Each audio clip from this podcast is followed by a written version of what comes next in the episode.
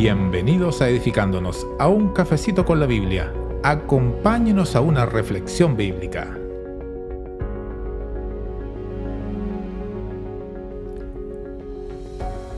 Después de haber dicho estas cosas, fue elevado mientras ellos miraban y una nube le recibió y le ocultó de sus ojos. Y estando mirando fijamente al cielo, mientras él ascendía, aconteció que se presentaron junto a ellos dos varones en vestiduras blancas, que le dijeron, Varones Galileos, ¿qué estáis mirando al cielo? Este mismo Jesús que ha sido tomado de vosotros al cielo, vendrá de la misma manera tal como le habéis visto ir al cielo. Este relato lo encontramos en Hechos capítulo 1, versículo 10 al 11. ¿Ha tenido la experiencia de despedirse de un ser amado? En la estación de buses, de trenes o en algún aeropuerto. Ese instante donde muchas emociones traspasan lo más profundo del corazón ver partir a quien amamos, entrelazarnos en un abrazo, siendo uno solo por un instante, verlo alejarse, con un nudo en la garganta que ahoga toda palabra, con lágrimas contenidas, sin saber si nos volveremos a ver, sintiendo que se nos parte el alma, pero con gozo al saber que va a un lugar mejor. Sin duda son instantes en la vida que jamás se olvidan. De la misma manera le sucedió a los apóstoles al despedirse del Señor Jesús cuando los bendecía. Dice Lucas en el Evangelio que se separó de ellos y fue llevado arriba al cielo. Lucas vuelve a contar esta escena en la segunda carta de Ófilo, la que conocemos en nuestras Biblias por el nombre de Los Hechos de los Apóstoles, declarando lo siguiente. Después de haber dicho estas cosas, fue elevado mientras ellos miraban, y una nube le recibió y le ocultó de sus ojos.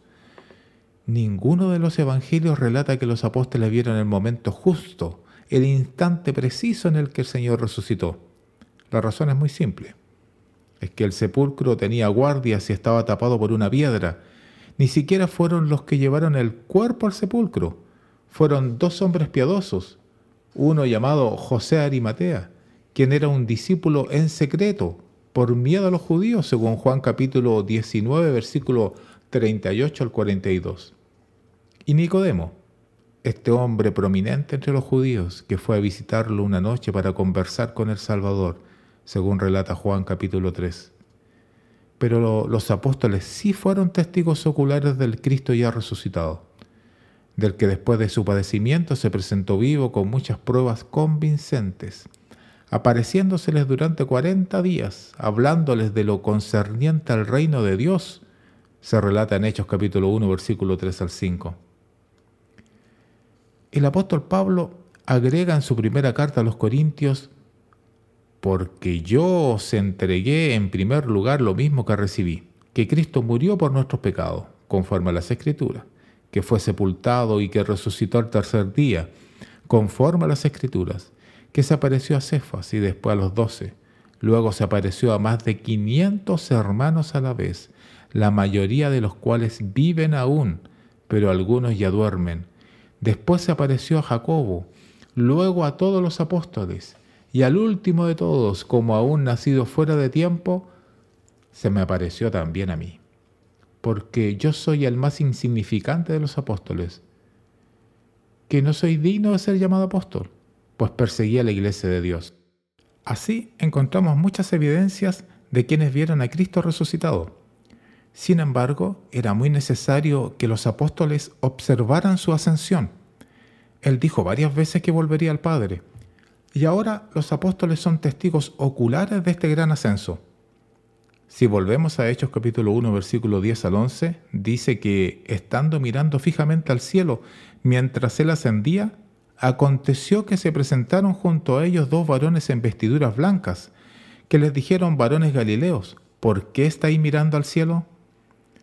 Lucas quiere que los lectores entiendan que estos hombres eran mensajeros angelicales, como los dos hombres que se le aparecieron a las mujeres en la tumba vacía de Jesús, con vestiduras resplandecientes, según Lucas capítulo 24, versículo 4.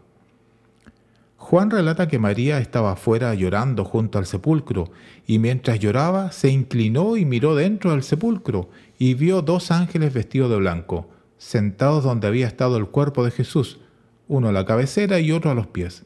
En ambas instancias, el hecho de que fueran dos sugiere que se los ve como testigos.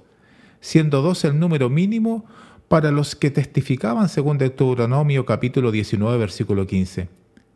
El caso será confirmado por el testimonio de dos o tres testigos, así dice Deuteronomio. En la primera ocasión, los dos hombres dieron testimonio de la resurrección de Jesús. Aquí dan testimonio de su venida. Estos dos varones angelicales le hacen una pregunta. ¿Por qué estáis mirando al cielo? Pero ¿cómo no mirar al cielo siendo testigo con sus propios ojos de este evento sobrenatural?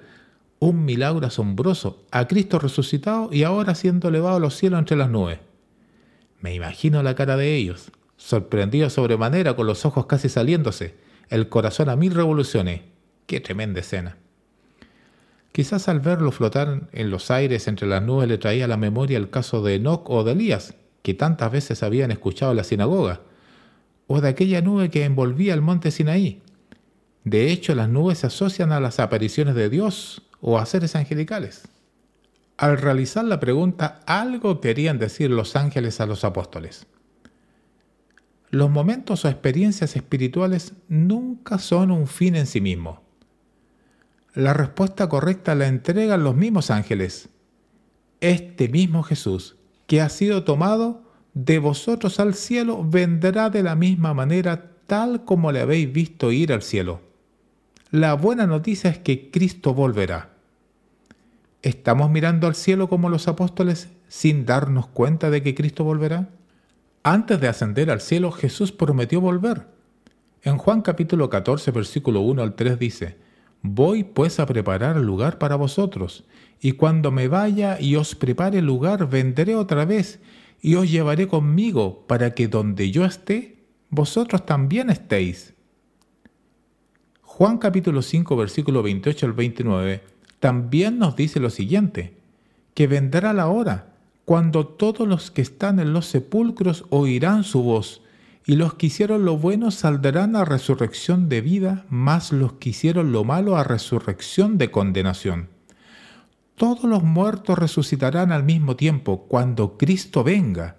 Cuando Cristo venga, la tierra será quemada. El apóstol Pedro en la segunda carta en el capítulo 3 versículo 10 dice, pero el día del Señor vendrá como ladrón en la noche, en el cual los cielos pasarán con gran estruendo, y los elementos ardiendo serán deshechos, y la tierra y las obras que en ella hay serán quemadas cuando el Hijo del Hombre venga en su gloria y todos los santos ángeles con él, entonces se sentará en su trono de gloria y serán reunidas delante de él todas las naciones. Apartará los unos de los otros como aparta el pastor las ovejas de los cabritos. Y pondrá las ovejas a su derecha y los cabritos a su izquierda. Entonces el rey dirá a los de su derecha, Venid, benditos de mi Padre heredad el reino preparado para vosotros. Dirá también a los de la izquierda, apartaos de mí, malditos, al fuego eterno preparado para el diablo y sus ángeles. Irán estos al castigo eterno y los justos a la vida eterna. Mateo capítulo 25 del 31 al 46. Cristo volverá. Es cierto que miramos al cielo a nuestro Señor Jesucristo, pero Él volverá y volverá a buscarnos, volverá a buscar a los suyos. ¿Quiere ser de los suyos? Obedezca al Evangelio.